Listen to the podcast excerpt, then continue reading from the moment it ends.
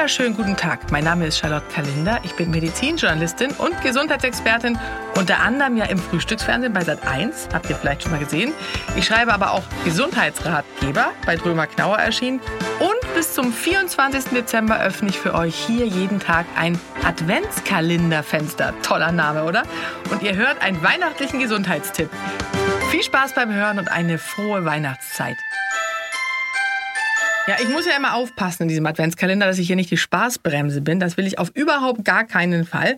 Äh, aber gerade in der Weihnachtszeit lauern natürlich die Dickmacher und Zahnzerstörer überall. Und jetzt kann man sagen, na ja, aber ist ja Weihnachten und Adventszeit. Aber es ist ein ganzer Monat. Und in einem Monat kann man bis, also zwischen 5 und 10 Kilo locker zunehmen, wenn man will. Und man kann sich die komplette Zahnhygiene oder die Zahngesundheit für das nächste Jahr ruinieren. Kein Witz. Deswegen empfehle ich ja immer die schwedische Tradition des Lördagsgodis. Ja? Äh, es ist nämlich so, dass in Schweden überwiegend nur samstags genascht wird. Dann aber umso ausgiebiger. Das hat vielleicht der ein oder andere schon mal äh, gehört. Manchmal erzähle ich das in manchen Folgen oder im Frühstücksfernsehen äh, oder bei Instagram. Deswegen gibt es eben aber auch in Schweden diese ähm, Samstags-Naschtüten. Die heißen eben Lördagsgodis, Samstags. Nascherei.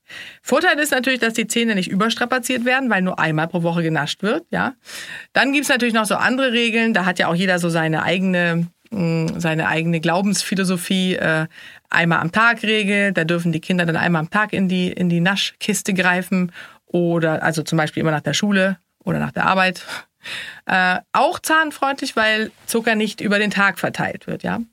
Was viele nicht wissen, ist, dass auch säurehaltige Nahrungsmittel, wie zum Beispiel Obst, insbesondere Mandarinen in der Weihnachtszeit und äh, äh, Adventszeit, generell einfach unseren Zähnen schaden durch die Fruchtsäfte, die darin vorhanden sind. Und wenn wir, und das ist das Paradoxe daran, unmittelbar nach äh, dem Essen dieser, dieser sauren oder dieser dieser, also dieses Obstes mit Fruchtsäure, wenn wir direkt danach Zähne putzen, dann verstärkt sich diese Wirkung sogar. Grund ist, dass äh, der angegriffene Zahnschmelz durch die Säure durch die Bürste noch weiter abgerieben wird. Und dementsprechend sollten wir den Mund nach dem Essen wirklich mit klarem Wasser ausspülen, um die Säure schon mal zu eliminieren. Und eine halbe Stunde später kann dann nach Herzenslust losgeschrubbt werden. Ein weiterer Tipp für die Adventszeit ist, dass äh, man den prall gefüllten Teller mit Plätzchen und Süßigkeiten möglichst nicht den ganzen Tag äh, stehen lässt. Ja, also das führt natürlich zu komplett unkontrollierten Naschattacken, wenn man da vorbeigeht und den sieht. Das heißt, am besten ist es, wir stellen ihn in den Schrank und wenn wir da mal dran denken, dann kann man sich ja auch was nehmen. Und dann gibt man sich auch schneller zufrieden und hört äh, eher damit auf, als wenn der mitten auf dem Tisch steht und man immer wieder, wenn man ins Bad geht, zugreift. Lebkuchen sind übrigens auch gar nicht so ungesund, wie viele vermuten. Das ist die gute Nachricht heute. Also die klassischen Lebkuchen, zum Beispiel die Nürnberger, die enthalten echt wenig Fett. Und wenn sie nicht noch mit Schokolade überzogen sind, äh, erst recht. Dazu kommt dann ja äh, auch noch die Gewürzmischung, die drin ist. Und die ist sehr gesund. Also die Gewürze sind eigentlich das Gesündeste an Weihnachten. Also zum Beispiel Anis, Kardamom, Nelken, Koriander, Piment, Ingwer und Zimt. Diese Gewürze haben den gesundheitlichen Effekt, dass sie die Verdauung fördern. Sie lösen Krämpfe, also Verdauungskrämpfe, regen die Galle äh, an und die Nüsse darin haben ja auch noch Ballaststoffe, die sättigen und helfen dem Darm gesund zu bleiben. Mehr Snacks, die ihr ohne schlechtes Gewissen essen könnt, sind Nüsse. Die enthalten natürlich auch Fett, aber gesundes Fett. Und am besten selbst knacken, dann ist man beschäftigt und man isst natürlich viel weniger. Orange und Mandarinen sind natürlich sehr lecker, voller Vitamin C und Ballaststoffe, ein ganz toller Snack. Und auch hier gilt am besten selbst schälen. Und Schokolade. Wer Schokolade essen möchte, natürlich, hat einen sehr hohen Kakaoanteil. Äh, nehmt am besten die mit mindestens 70 Prozent äh, drin. Da stecken äh, Stoffe drin, die das Herz schützen und auch für die Ausschüttung von Glückshormonen sorgen. Wie viel Naschen ist denn jetzt eigentlich okay an Weihnachten, ja?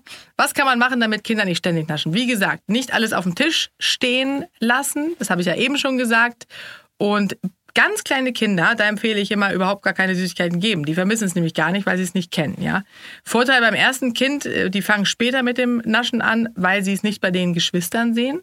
Äh, wenn sie dann auf den Geschmack gekommen sind, ja, dann äh, soll man ihnen natürlich schon einmal am Tag eine kleine Handvoll äh, gönnen. Das kann man schon machen.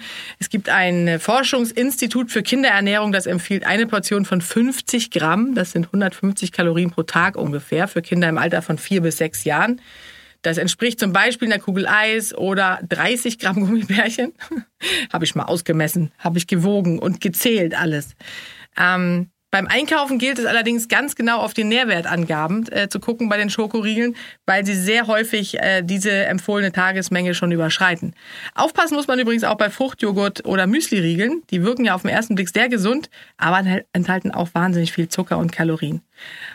Und last but not least am besten Kindern direkt nach dem Essen was zum Naschen geben. Das hat nämlich zur Folge, dass der Blutzuckerspiegel nicht nochmal so stark ansteigt später.